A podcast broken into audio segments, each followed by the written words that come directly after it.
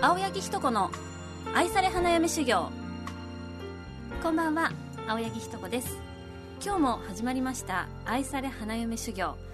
先週に引き続きマリッジカウンセラーのこの花咲夜さんと一緒にお届けしてまいります。こんばんは。よろしくお願いします。お願いします。さて先週ですね愛され花嫁修行ということで本を出版させていただいたんですっていう話をしましたら、はい。非常に反響がありまして。ええで今どうやらですね売れてるみたいなんですですよね。うちのね、近所にもいくつか本屋さんがあるんですけど、全部置いてありましたよ。本当ですか？ありました、ありました。嬉しいもうあの、にそうなんです。うちにね、あの、カウンセリングにいらっしゃるクライアントさんからも、青柳先生の本ありましたよって買っちゃいましたなんてね、皆さんおっしゃるんですよ。本当ですか？はい最近あの本屋さんに行くと置いてあるかなってここっそりチェックしちゃうんですけど気になりますよね。並んでるとやっぱり嬉しいですねであの全国展開されているチェーン店の本屋さんには置いてあるみたいなんですけれどもお近くの書店さんにない場合は「愛され花嫁修行」というタイトルもしくは著者青柳ひと子でですね注文していただければ手元に届きますのでぜひお買い求めいただければと思いますでですね先週ですかね先々週かな出版記念パーティーをやりまして、ええ。咲夜さんにもねゲストではい、お来邪魔させていただきました。ども100人ぐらいね集まっていただいて、ねえたくさん集まりましたよえね。え嬉しいですね。どうでしたかいや、もうね、本当に楽しかったのと、はい。私が何よりもうわーこれ本当来てよかったなって思ったのは女性の皆さんがね本当にねキラキラ輝いてらしたんですよね。うん。もうこれが何より私は本当にね印象深かったです。そうですか。はい。確かにあのああいっ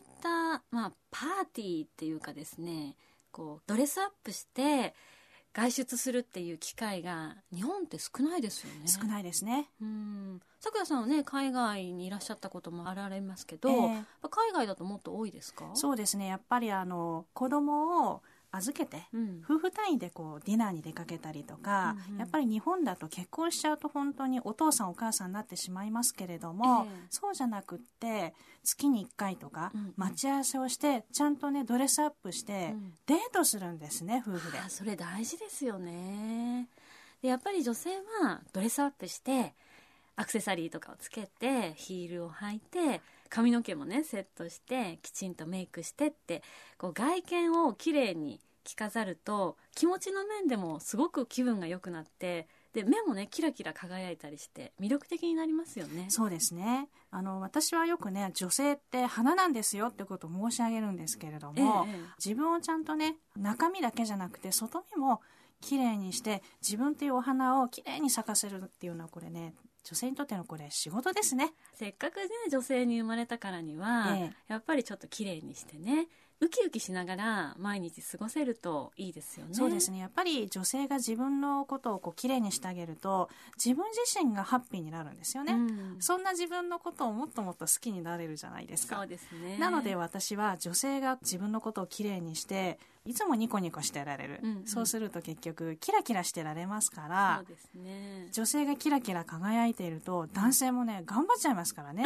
本当男性は本当にね単純なんですよね。あの男性の方聞いてたらごめんなさいなんですけれども やっぱりそうなってくると社会全体がね活性化していくので、うん。あの日本全体がねそして世界全体がっていうとちょっと大きあの大きい話になりますけれども、あの幸せの波というんでしょうか。それがねあの波紋のようにねぐわーっとね、うん。広がっていくので、うんうん。まあ、女性が綺麗にするということ女性がキラキラ輝くということはこれ本当にね社会貢献だと思っております私は。だってやっぱりこう結婚されててもまあされてなくても旦那さんがお家に帰ってきた時に奥さんが幸せそうで「おかえり」ってこうキラキラ迎えてくれたらなんか仕事頑張ろうって思いますもんね。そうなんですよね、うん。あのよく私も相談で受けるのは、はい。旦那さんが私の話を聞いてくれないってお悩みが多いんですよ。あの釣った魚に餌やらないって、えええええで構ってくれないとか。でもやっぱりあのブスーっとしててねえねえ大変なのよっていうこうあの来た途端に愚痴をぶつけられるよりは、うんうん。楽しそうにしてると、うん。何かあったのかってなるじゃないですか。あ聞きたくなる。ので聞いて聞いてっていうふうにわざわざやらなくても、やっぱり楽しそうにしてるとうん。好奇心そそられるんで何かあったのかになるんですね。なるほど。なのでわざわざ捕まえてねえ聞いてよってやらなくても、うん。会話って自然に始まるんです。ああそれはすごく勉強になりますね。リスナーの方もあそうかって思われてる方多いんじゃないかなと思いますけどもやっぱりなんかこう婚活とか、え今こう流行ってますけど、はい。振り向かせようっていろんな努力っていうのはいろいろあると思いますけどそれよりも何よりもこう自分が楽しいみたいな。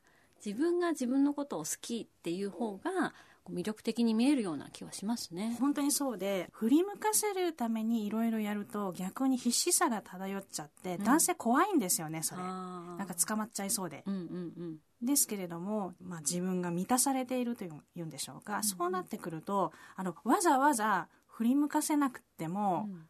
勝手に振り向くんですよね。あの私はですねセミナーでもそうですし、メールマガジンとかねブログなんかでも言ってますけれども、はい。まずは自分を愛しましょうっていうなんかこう、うんうん。交通標語みたいですけれども、うんうんうん。これ必ずね私どの媒体でもお伝えしているんですね。はい。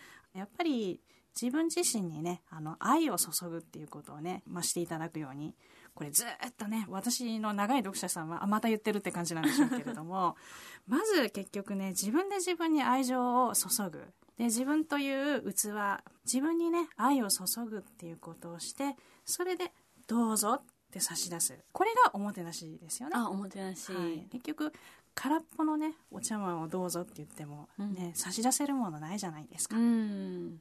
さっきもねなんかちょっと打ち合わせさせていただいてた時に、はいこうお菓子をね差し上げる時にこれすごく美味しいからどうぞっていうのと、まあ、これあんまり美味しくないからいらないからどうぞって言われるのとではそうなんですよね。受け取り側の印象が違うっていうのことですよね。そうなんです。自分を愛しましょうっていうふうに申し上げると、よくね読者さんとかからね、うん自分の愛し方がわかりません。自分を愛せないんです。自分を愛せなんて言ったって無理ですってお書きになるんですけども、うんまあ気持ちはわかるんですけどもね、うん方法がわからないっていうことで投げないで、うん自分を愛するんだってまずね決意をしていただきたいんです。結局先ほどねおっしゃったように、うん。自分を愛するっていうことは自分を肯定する。でさっきね青柳さんがおっしゃったようにこのお菓子美味しいからよかったらあなたもどうぞっていうこれ分かち合いですよね、はい。でもこれさ私嫌いだからさうん。食べないから、あんた食べてってこうどうですか なんか嫌ですよね、うん美味しくないから私食べない。あんた食べてってどうですかそれ？ちょっといいですって遠慮します。ちょっと結構ですですよね。それやっぱりパートナーシップも同じで私は自分で自分のことを好きになれない。自分を愛せない、だから自分で自分に愛を注ぐことができないから私の心は空っぽです。だからあなたが私を愛して私のこの空虚な心を埋めてちょうだいっていうのってちょちょっとねと重たいですよね。重たいですね、はい。確かに、まあ、そうならないためにもねはい。少しずつでも自分を愛してあげるっていうのが大事だってことですね。はい、あの本当に幸せなパートナーシップを作り上げていきたいっていうんであれば本当にね長続きするお付き合い長続きする結婚を作り上げたいって思うんであればこれ自分を愛するっていうことこれね必須科目なるほど。なのでこれはやはりできないじゃなくぜひマスターしていただきたいなと思ってやるとます。いうことですね。はい、まだまだお伺いしたいところですけれども、そろそろお時間になりましたので、今日はこの辺でお別れしたいと思います。来週もまたこの花咲夜さんにお越しいただいてお話をお伺いします。えー今日お届けしましたのはマリッジカウンセラーのこの花咲夜と青柳ひと子でした。また来週お会いしましょう。おやすみなさい。